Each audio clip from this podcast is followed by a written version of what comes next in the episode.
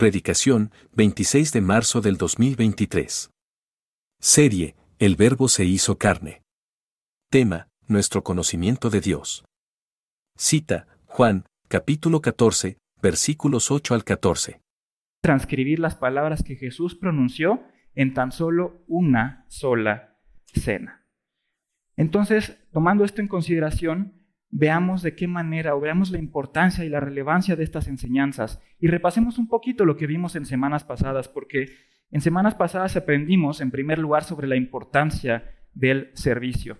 Vemos a Jesús poniendo énfasis en lo importante que es servir. Al lavar los pies de sus discípulos, Jesús deja claro que Él no vino a este mundo a ser servido, sino a servir y dar su vida por muchos, como leemos en Marcos 10:45. Y Jesús nos deja esa encomienda, seguir su ejemplo. Así como Él lo hizo, nosotros también estamos llamados a servir para crecimiento y edificación de la iglesia. En segundo lugar, aprendimos que somos capaces de cumplir con el nuevo mandamiento que Jesús dejó. Y en realidad es un nuevo mandamiento. ¿No había dicho Jesús que toda la ley se resume en dos mandamientos? Amarás a Dios por sobre todas las cosas. ¿Y el segundo cuál es? Amarás a tu prójimo. Aquí lo único que está poniendo es un nuevo estándar. Amarás a los demás como yo los he amado. Sabemos que es un mandato, sabemos que es un mandamiento difícil, pero lo que aprendimos un par de semanas atrás es que los que hemos creído en Jesucristo como nuestro Señor y Salvador, hemos sido transformados. Nuestra naturaleza original pecaminosa fue destruida para dar paso a una nueva naturaleza que se identifica con la de Cristo. Y al tener una naturaleza identificada con la de Cristo, entonces tenemos todas las herramientas para cumplir este nuevo mandamiento y amarnos los unos a los otros, así como también Él nos amó. Aprendimos en tercer lugar que Dios nos ha llamado a una esperanza y nos da una certeza. Si los, los, que hemos creído en Cristo tenemos la esperanza de que Él un día va a regresar por nosotros y tenemos la certeza, la convicción de que donde Él está ahorita, nosotros también estaremos para morar eternamente con Él. Y entendimos que Cristo es nuestro camino, pero no es un camino de muchos que hay, sino que Cristo es el camino, la verdad y la vida, y nadie va al Padre si no es a través de Jesucristo.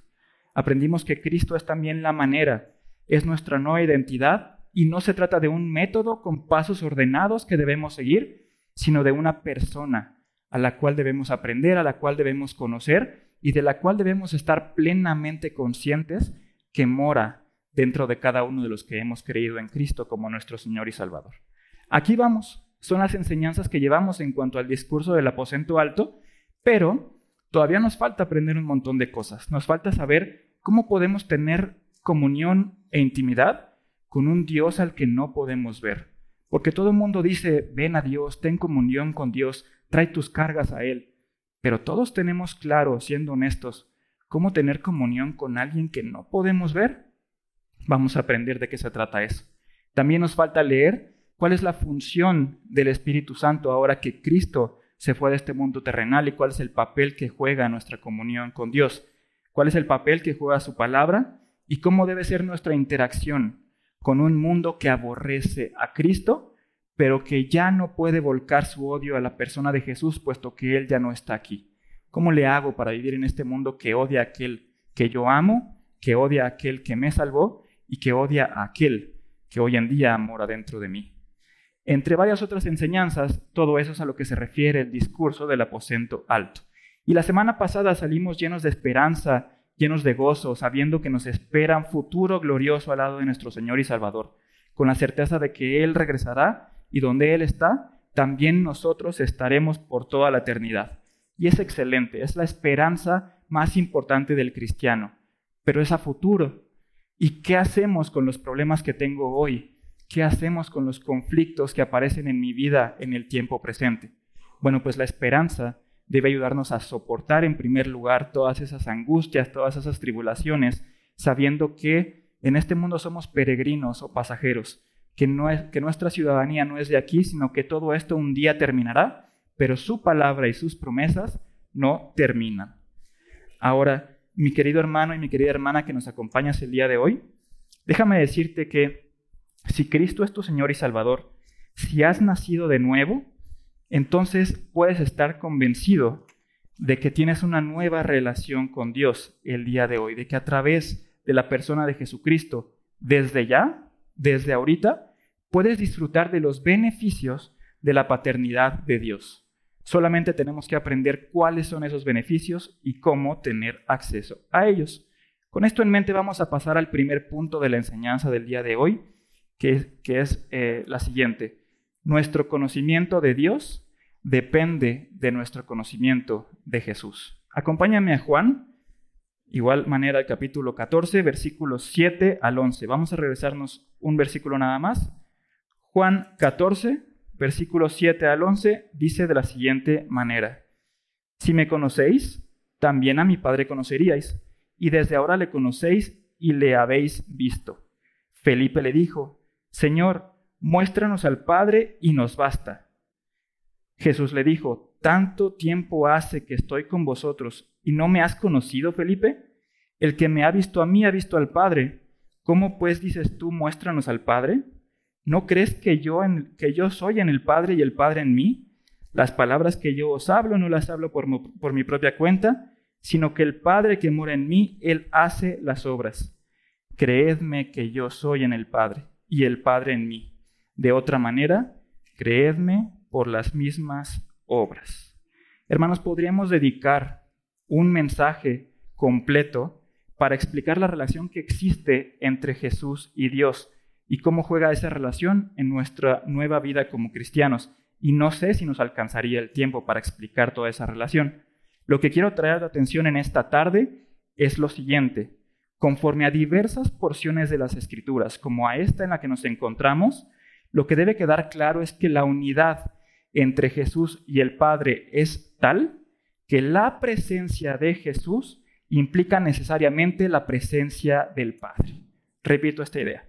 Lo que debe quedar claro es que la unidad que existe entre Jesús y el Padre es tal que la presencia de Jesús implica necesariamente la presencia del Padre. Versículo 7.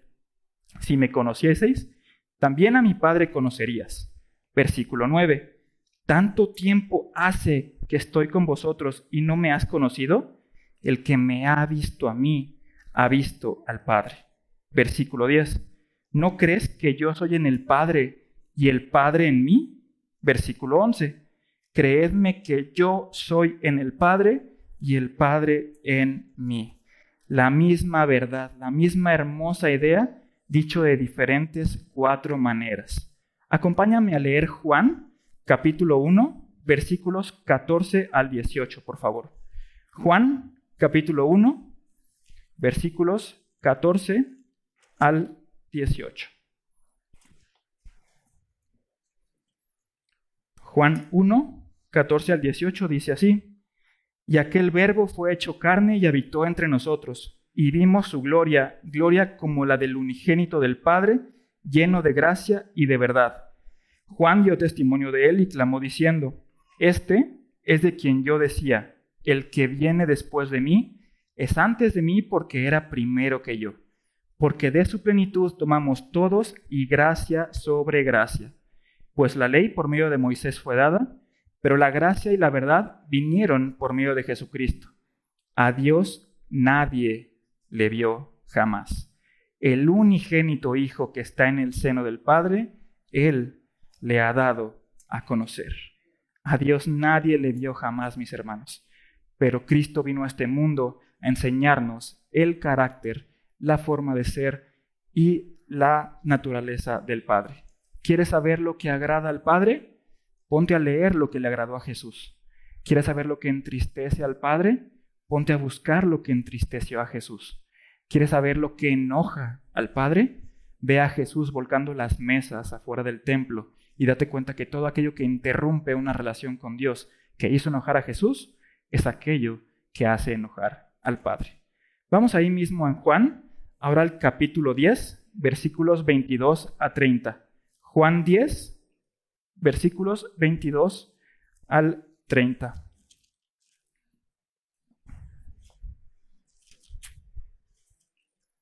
Juan capítulo 10, versículo 22, dice así, celebrabas en Jerusalén la fiesta de la dedicación. Era invierno y Jesús andaba en el templo por el pórtico de Salomón. Y le rodearon los judíos y le dijeron, ¿hasta cuándo nos turbarás el alma? Si tú eres el Cristo, dínoslo abiertamente. Jesús le respondió, Os lo he dicho y no creéis. Las obras que yo hago en nombre de mi Padre, ellas dan testimonio de mí. Pero vosotros no creéis porque no sois de mis ovejas, como os he dicho. Mis ovejas oyen mi voz y yo las conozco y me siguen. Y yo les doy vida eterna y no perecerán jamás, ni nadie las arrebatará de mi mano. Mi Padre que me las dio es mayor que todos, y nadie las puede arrebatar de la mano de mi Padre. Yo y el Padre, uno somos. Yo y el Padre, uno somos. ¿Te queda clara la idea? ¿Quieres conocer a Dios? Ven a conocer a Jesús.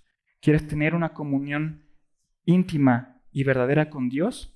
Ten una comunión íntima y verdadera con la persona de Jesús. Jesús está aquí dándoles esta enseñanza a sus discípulos, pero el trasfondo monoteísta que los discípulos tenían era una dificultad para que en este momento específico ellos pudieran entender la doctrina de la Trinidad. Un Dios que subsiste en tres personas, Dios el Padre, Dios el Hijo y Dios el Espíritu Santo. El concepto de la Trinidad no significa que tenemos tres dioses diferentes, y tampoco significa que Dios de repente se pone su disfraz de padre y está actuando como el padre, se quita su disfraz y se pone el disfraz como hijo y está actuando como hijo, se quita el disfraz de hijo y se pone el disfraz de Espíritu Santo y actúa como Espíritu Santo. No, las cosas no funcionan así. El concepto, la doctrina de la Trinidad es complejo y tampoco creo que alcanzaríamos en un solo sermón, pero debemos tener claro que no se trata de tres dioses, sino de tres personas sí, pero en un solo Dios. El tema aquí, a pesar de lo complejo que significa, es que cuando leemos esta enseñanza que Jesús imparte en sus discípulos, nos debe de quedar clara una sola cosa. Jesús no solo revela plenamente quién es el Padre, sino que al mismo tiempo Jesús hace posible una comunión íntima con el Padre aquí y ahora. Lo decíamos hace rato sabemos a qué estamos llamados, sabemos la esperanza que tenemos y la certeza, la certeza de que donde Jesús está, también nosotros estaremos a la diestra del Padre. Pero desde ya, desde ahora, a través de Jesús, puedes tener una comunión íntima con Dios el Padre aquí y ahora. Todos vamos camino a la morada que Jesús fue a prepararnos, pero desde ahora disfrutamos el enorme privilegio de conocer al Padre, el enorme privilegio de tener esta comunión íntima con Él. Todo esto lo veremos a mayor profundidad en próximas semanas cuando platiquemos sobre la función del Espíritu Santo y el papel que juega en esta comunión o intimidad que podemos tener como el Padre. Pero a manera de spoiler, vamos a leer lo que el Señor nos enseña aquí mismo en Juan, capítulo 14, eh, versículos 20 a 23. Ahí donde estábamos originalmente, en Juan 14, pero vamos a adelantarnos un poquito, aunque lo repitamos en próximas semanas. Juan 14, versículos 20 a 23, dice de la siguiente manera. Juan 14, versículo 20. En aquel día vosotros conoceréis que yo estoy en mi Padre y vosotros en mí y yo en vosotros. El que tiene mis mandamientos y los guarda, ese es el que me ama. Y el que me ama será amado por mi Padre y yo le amaré y me manifestaré a él. Le dijo Judas, no el Iscariote Señor, ¿cómo es que te manifestarás a nosotros y no al mundo? Respondió Jesús y le dijo, El que me ama, mi palabra guardará, y mi Padre le amará, y vendremos a él y haremos morada con él. Mi hermano, mi, hermano amado, mi hermana amada, ¿tú amas a Jesús? ¿Tú amas a Jesús? No es una pregunta. No escondas la cara como cuando en la escuelita hacían una pregunta y no sabías la respuesta y bajabas la mirada diciendo que no me pregunten, que no me pregunten. No es una pregunta, mi hermano, es una realidad. Al hablar de guardar sus mandamientos, Jesús no se refiere a la ley, porque como ya hemos estudiado en diversas porciones de la Escritura y como hemos aprendido en Romanos, solo Jesús fue el único de cumplir la ley. Y además la ley no tiene poder para salvarnos, no tiene poder para rescatarnos. La ley no tiene poder para hacernos aceptos y amados por Dios. Se trata de la fe. Si tú has creído en Jesús como tu Señor y Salvador, entonces tú amas a Jesús. Tú amas a Jesús. Con todas tus imperfecciones, con todas tus luchas, con todas tus batallas, con todos los tropiezos que de repente tienes, sean pocos o muchos. Si tú has confiado en el sacrificio de Cristo, si Cristo es tu Señor y tu Salvador, tú amas a Jesús. Y si tú amas a Jesús, déjame darte buenas noticias. Eres amado por Jesús y por el Padre. Pablo le escribió a la iglesia de eh, Galacia en Gálatas 2.20, con Cristo estoy juntamente crucificado y ya no vivo yo, mas vive Cristo en mí. Y lo que ahora vivo en la carne, lo vivo en la fe del Hijo de Dios, el cual me amó y se entregó a sí mismo por mí. Más buenas noticias. Pablo le escribió a los Gálatas que ya no vive él, mas vive Cristo en él. Pues déjame decirte, no solamente vive Cristo en ti, sino también Dios el Padre vive en ti. Qué hermoso privilegio, qué hermoso es nuestro Dios. Jesús, Dios el Hijo y Dios el Padre, haciendo morada en cada uno de los que le amamos y guardamos sus mandamientos, guardamos la obra redentora de Cristo en la cruz. Por tanto, mi querido hermano, por causa de Cristo y su sacrificio en la cruz, los creyentes disfrutamos aquí y ahora del cuidado tierno, del amor compasivo de nuestro Padre Celestial. ¿Quiere decir esto que nada nos va a pasar? Por supuesto que no.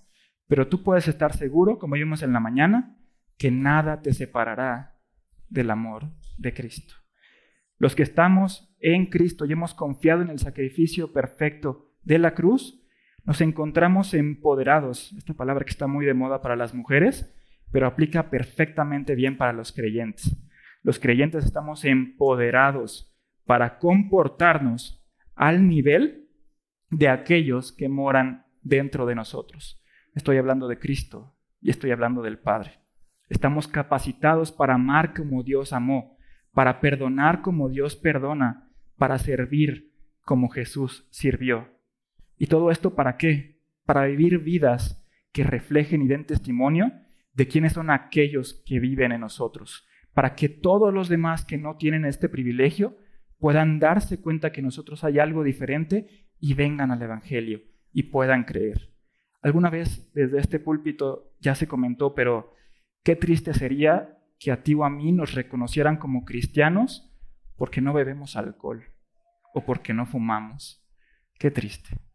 Deberían reconocernos como cristianos porque amamos y porque buscamos el beneficio incluso de aquellos que nos ofenden, porque no buscamos el rencor, sino somos los primeros en buscar reconciliación, porque en todos los lugares en donde estemos podemos servir a mi esposa, a mi esposo, a mis hijos, a mis padres. El servicio no es solamente de un ratito los domingos, el servicio es esa característica que nos define y nos representa como seguidores de Jesús. Quiero terminar el primer punto con un tema que me llamó la atención y se me hace bien interesante. Y es que esto que acabamos de comentar, esto que acabamos de, revisar, es teología profunda. Y mis hermanos, mis hermanos amados, lo que Jesús usa para traer consuelo al corazón atribulado de sus discípulos es justamente esto, teología. ¿Recuerdas cómo inicia el capítulo 14? Dice Jesús, no se turbe vuestro corazón. Los, discípulos estaban angustiados, los discípulos estaban turbados. ¿Por qué? Porque Jesús les dijo, me voy a ir de ustedes y a donde yo voy ustedes no podrán seguirme. Y Jesús no los pone a orar, Jesús no los pone a cantar himnos, que son importantes, sí, por supuesto, pero la manera en la que Jesús busca traer consuelo a sus corazones es a través de la teología. La teología, mi querido hermano, no solamente es para estudiarse en el seminario, para poderla impartir aquí en frente de toda una congregación, no solamente es para acumular conocimiento de ninguna manera. La teología, la verdad bíblica, es lo que el Espíritu Santo utiliza para verdaderamente traer consuelo a nuestros corazones, trayendo a la memoria y al entendimiento aquella verdad de Dios que se nos olvidó y que por haberse nos olvidado es la causa que nos tiene en la, en aflicción o en la tribulación en la que nos encontramos. La teología es importante. Todos necesitamos conocer y saber teología. Un eh, autor latinoamericano escribe que la teología es similar a la columna vertebral de, de un hombre, de una persona. Una persona como tú y como yo, no estamos constantemente pensando en nuestra columna vertebral, no. Generalmente ni la tomamos en cuenta, pero necesitamos una, y de preferencia que esté bien firme, porque si tenemos una columna chueca, vamos a andar dando de tumbos y nos vamos a andar cayendo y eso va a generar complicaciones en nuestra vida. Por eso es importante que tú conozcas teología. Nuestro conocimiento de Dios y por tanto nuestra relación y comunión con Dios depende de nuestro conocimiento y de la relación que tengamos con Jesús mismo.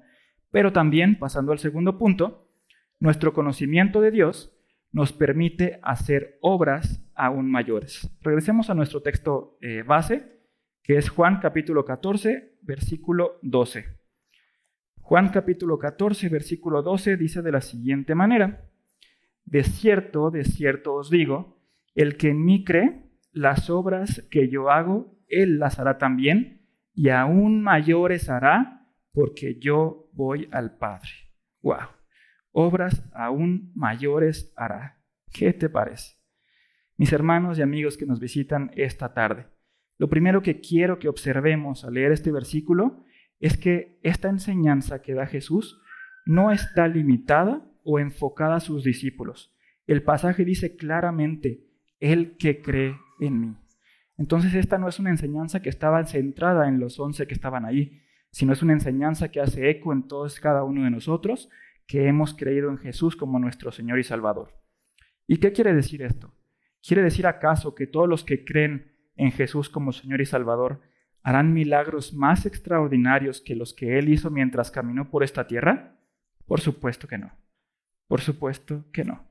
Solo en el Evangelio de Juan encontramos una breve lista de los milagros y señales que Jesús llevó a cabo.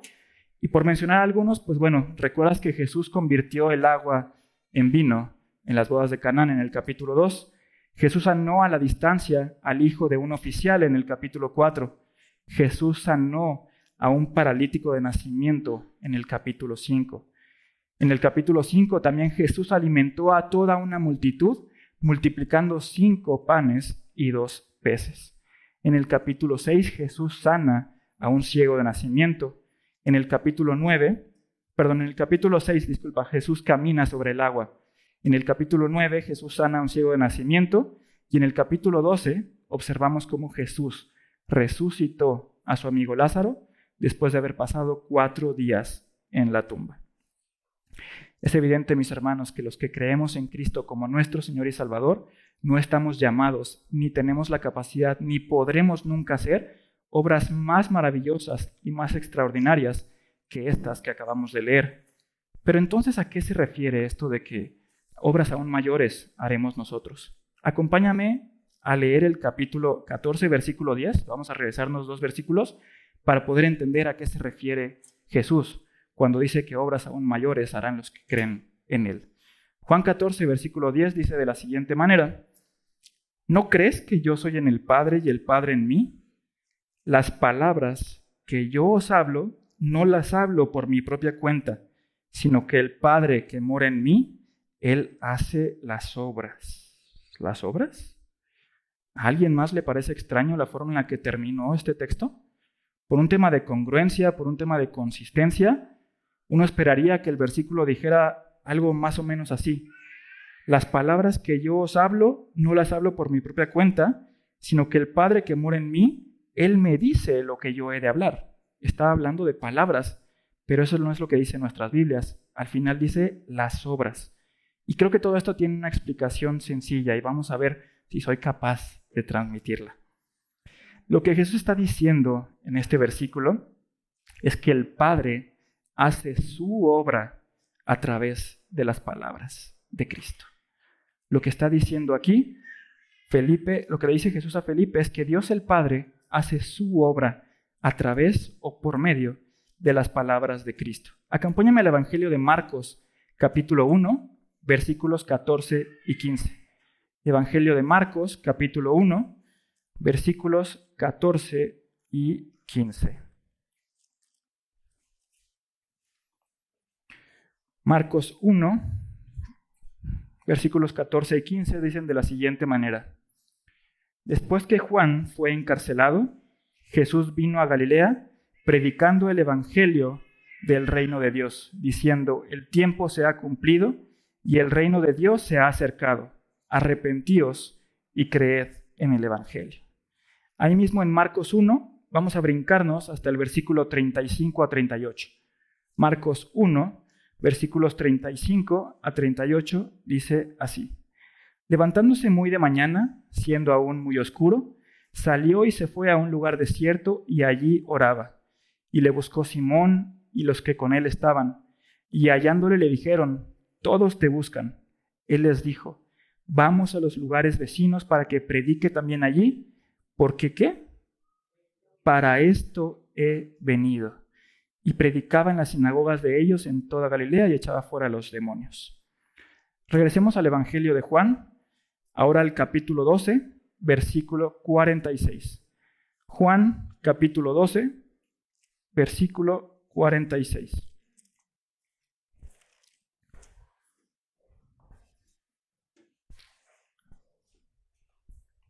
Juan 12, 46 dice, yo, la luz, He venido al mundo para que todo aquel que cree en mí no permanezca en tinieblas. Y vamos rápidamente a Juan 18, versículo 37. Juan 18, versículo 37. Esta escena está Jesús ante Pilato, una vez que fue entregado por los judíos. Y en el versículo 37 de Juan 18 dice de la siguiente manera. Le dijo entonces Pilato, ¿luego eres tú rey? Respondió Jesús, tú dices que yo soy rey. Yo para esto he nacido y para esto he venido al mundo, para dar testimonio a la verdad. Todo aquel que es de la verdad, oye mi voz. No hay lugar a dudas, mis queridos hermanos, que Jesús hizo muchas cosas mientras caminó por esta tierra, pero como lo leímos en Marcos, él vino a este mundo principalmente a predicar el Evangelio del reino de Dios, las buenas nuevas de salvación y el plan de redención originalmente diseñado por el Padre. Y por supuesto, vino a entregar su vida para que este plan de redención quedara completo. Pero ahora que Jesús se va de este mundo, ¿qué va a suceder con este plan de salvación? ¿Dejará de ser anunciado a los hombres? Por supuesto que no. Ahora que Jesús regresa al Padre, el Padre enviará a un consolador. Lo veremos las próximas semanas, pero este consolador es el Espíritu Santo, quien capacitará a los discípulos, así como a todos los creyentes, recordándonos todo lo que Jesús enseñó para continuar anunciando las buenas nuevas de salvación. Fíjate en esto. En el tiempo en el que Jesús caminó en esta tierra, ¿quién predicaba el Evangelio? Jesús, una persona. Es Jesús, lo sé, pero Jesús en su humanidad no tenía la capacidad de estar en muchos lugares al mismo tiempo. Entonces, en el tiempo de Jesús, solamente una persona anunciaba el Evangelio. El Evangelio tenía esta limitante de no poder ser entregado, de no poder ser compartido a muchas personas en muchos lugares. Pero ahora, pero ahora, los que creemos en Él como nuestro Señor y Salvador, podemos hacer obras aún mayores que las de Jesús. ¿Sabes por qué? Porque la presencia de Jesús no está limitada a un solo lugar, como cuando Él caminó por esta tierra. La presencia de Jesús se encuentra dentro de cada uno de los creyentes a través del Espíritu Santo, y esos creyentes, con este poder que les provee el Espíritu Santo, pueden proclamar la obra redentora a través de la predicación del Evangelio para salvación de los pecadores. ¿Tú te imaginas cuántas veces se predica en el mundo el Evangelio un domingo? No tengo el dato, no tengo el número, ese es un número, inimaginable, pero hay tantas iglesias, por lo menos hay varias de sana doctrina, que verdaderamente predican el Evangelio de Jesucristo y eso solo aquí en esta ciudad, pero ¿cuántas no hay en este país? ¿Y cuántas no hay en el continente? ¿Y cuántas no hay en todo el mundo? A eso se refiere que los que creemos en Él hacemos obras aún mayores. cuando Jesús caminaba, era una caminaba por esta tierra, era una persona anunciando las buenas nuevas de salvación. El día de hoy son millones de creyentes anunciando las buenas nuevas de salvación. ¿No te parece que son obras aún mayores que las de Jesús? Amén. Solo piensa, a manera de ejemplo, lo que sucedió el día de Pentecostés, cuando la iglesia nació. Pedro, el que le negó antes de que el gallo cantara, estaba lleno del Espíritu Santo, del mismo Espíritu del cual estamos llenos tú y yo si hemos creído en Jesús. Y Pedro predicó el Evangelio y en un solo día se convirtieron tres mil personas. Tres mil personas. Muchísimas más conversiones de las que se dieron mientras Jesús anunciaba el Evangelio mientras caminaba en esta tierra durante su ministerio terrenal. ¿Sabes cuántas personas había en el aposento alto cuando Jesús murió en la cruz? Se calcula que 120. 120 convertidos, 120 creyentes, resultado de la predicación del Evangelio por parte de Jesús. Pero Pedro en un ratito, en un solo día, ¡pum!, rompe el récord, 3.000 personas. Y ahí está el récord listo para que tú y yo lo rompamos. No sé si se pueda lograr, pero tenemos el mismo espíritu que a Pedro le animó a romper ese récord. Entonces, es importante. La conversión de estas 3.000 personas sucedió gracias a la predicación de la palabra, porque hermanos, Dios no ha prometido usar ningún otro medio para salvar a los pecadores. Y si queremos ver más pecadores siendo redimidos, si queremos ver más creyentes siendo edificados, debemos proclamar la palabra de Dios. No hay otra forma, no hay otra manera. Por eso se abrió el estudio de Romanos los domingos a las 11. Por eso regresaron los grupos pequeños. Por eso se abrió el estudio de, evangelio, de matrimonios de los miércoles a las siete y media, porque estamos convencidos como iglesia de lo que la Biblia nos enseña en cuanto a que la fe es por el oír y el oír por la palabra de Dios. No podemos esperar madurar, no podemos esperar salvar pecadores, no podemos esperar crecer como creyentes y como cristianos a través de una serie de actividades que pudieran parecer más atractivas o más entretenidas. La madurez y el crecimiento verdadero vienen única y exclusivamente de escuchar atentamente el consejo del Señor. Tengamos cuidado y que Dios nos libre de buscar hacer o planear un montón de actividades para traer a la gente los domingos. Claro que queremos traer más gente los domingos, claro que, queremos tener aquí lleno los domingos, pero si lo hacemos a través de actividades que no son la proclamación del Evangelio, ahí no habrá madurez, ahí no habrá crecimiento ni edificación. Y quizás es un poquito más complicado entenderlo, pero igual debemos tener cuidado de que los miembros de esta iglesia, dejando eh, al lado el escuchar el consejo de Dios, el estar aquí sentados atendiendo a la predicación, dediquen su tiempo en servir. Servir es importante, por supuesto que sí, pero más importante es estar atento al sabio consejo de nuestro Señor necesitamos ser alimentados, necesitamos ser nutridos con el consejo de Dios para saber quiénes somos ahora en Cristo y cuál es nuestro papel dentro del cuerpo de Cristo en el cual nos, encontramos. Y con esto en mente es que quiero pasar al tercer y último punto del mensaje del día de hoy, en el que nuestro conocimiento de Dios nos capacita para cumplir el propósito y la voluntad de Dios para nuestras vidas. Acompáñame a leer en nuestro pasaje base, que es Juan 14, versículos 13 y 14. Juan 14, versículos 13 y 14. Y todo lo que pidierais al Padre en mi nombre, lo haré, para que el Padre sea glorificado en el Hijo. Si algo pidierais en mi nombre, yo lo haré. Si algo pidierais en mi nombre, yo lo haré. ¿Qué está diciendo Jesús en estas últimas frases, en esta última enseñanza? Algo que quiero traer a tu atención es que te des cuenta que estos versículos que acabamos de leer, el 13 y el 14, se encuentran juntos al versículo 12 formando un solo párrafo. ¿Qué quiere decir eso? Que no se trata de una idea independiente. No vayas a pensar que Jesús dijo, bueno, ahora de la nada les voy a dar una lección sobre la oración y les voy a decir las palabras mágicas para que tengan seguridad de que si piden algo en el nombre de Jesús, lo van a recibir. No, mis hermanos, tengamos cuidado de los contextos, tengamos cuidado de sacar versículos de su contexto, porque como les digo, todo el párrafo completo inicia en el versículo 12 y termina en el versículo 14. El versículo 12 hablaba de estas obras aún mayores que entendimos que es a través de la predicación del Evangelio, de la palabra de Dios. Y en este sentido, no es que Jesús de repente empezó a hablar de la oración.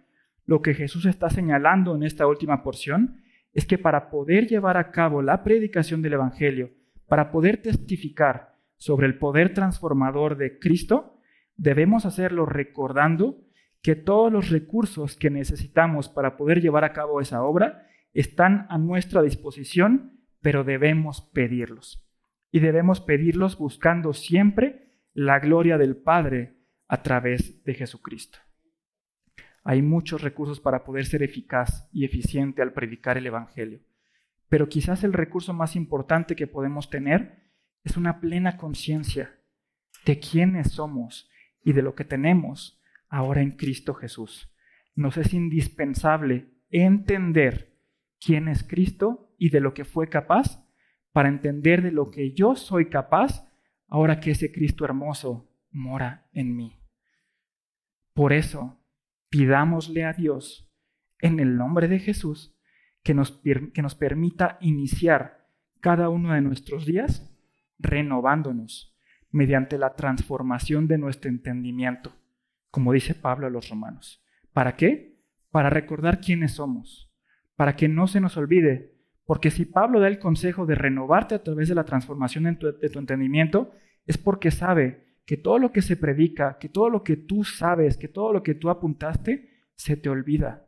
Y por eso es importante que Dios nos permita iniciar cada día recordando quiénes somos, recordando que en Cristo somos nuevas criaturas y que las cosas viejas pasaron, recordando que compartimos el mismo ADN y la, misma identidad que Dios el Hijo y que Dios el Padre, la cual nos permite vencer el pecado y la tentación que el día de hoy siguen atacando nuestras vidas y que nos permite andar en el Espíritu para que podamos llevar a cabo las buenas obras que desde antemano fueron preparadas para que anduviésemos en ellas.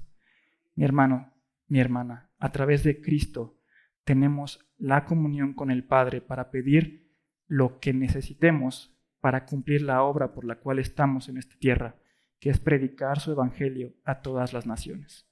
Seamos fieles en esa misión que el Señor nos encargó y echemos manos de los recursos que Dios provee en su palabra. Acompáñame a orar. Señor, gracias por tu palabra. Gracias por hablar tan claramente a nuestros corazones, a nuestros pensamientos, Señor. Permítenos ser diligentes, Padre. Muchas veces estamos aquí y se emociona nuestro corazón por lo que escuchamos, Padre, pero saliendo de aquí o mañana por la mañana ya todo se nos olvidó. Yo te ruego, Padre, en el nombre de Jesús, que nos permita ser diligentes en el estudio de nuestra palabra, que nos permitas encontrar tiempos de intimidad contigo para recordar quién eres tú y de lo que fuiste capaz, para entender con eso quién soy yo y de lo que soy capaz ahora que tú moras en mí. Y gracias Señor por ese hermoso Cristo que enviaste para salvarnos, para redimirnos y para compartir el privilegio de llevar a cabo tu obra redentora, Señor, predicando el Evangelio. Señor, con valentía y con denuedo permítenos, Señor, predicar el Evangelio, amar como tú amaste, perdonar como tú perdonaste y servir como tú serviste, Señor. ¿Para qué? Para que te conozcan a ti, el único Dios verdadero. Gracias, Señor. Llévanos con bien a casa y permítenos, Señor, descansar y disfrutar gozosos en el plan que tienes para nuestras vidas. En el nombre de Jesús. Amén. Familia, muchas gracias por haber estado aquí. Que tengas una buena tarde. Si necesitas eh, orar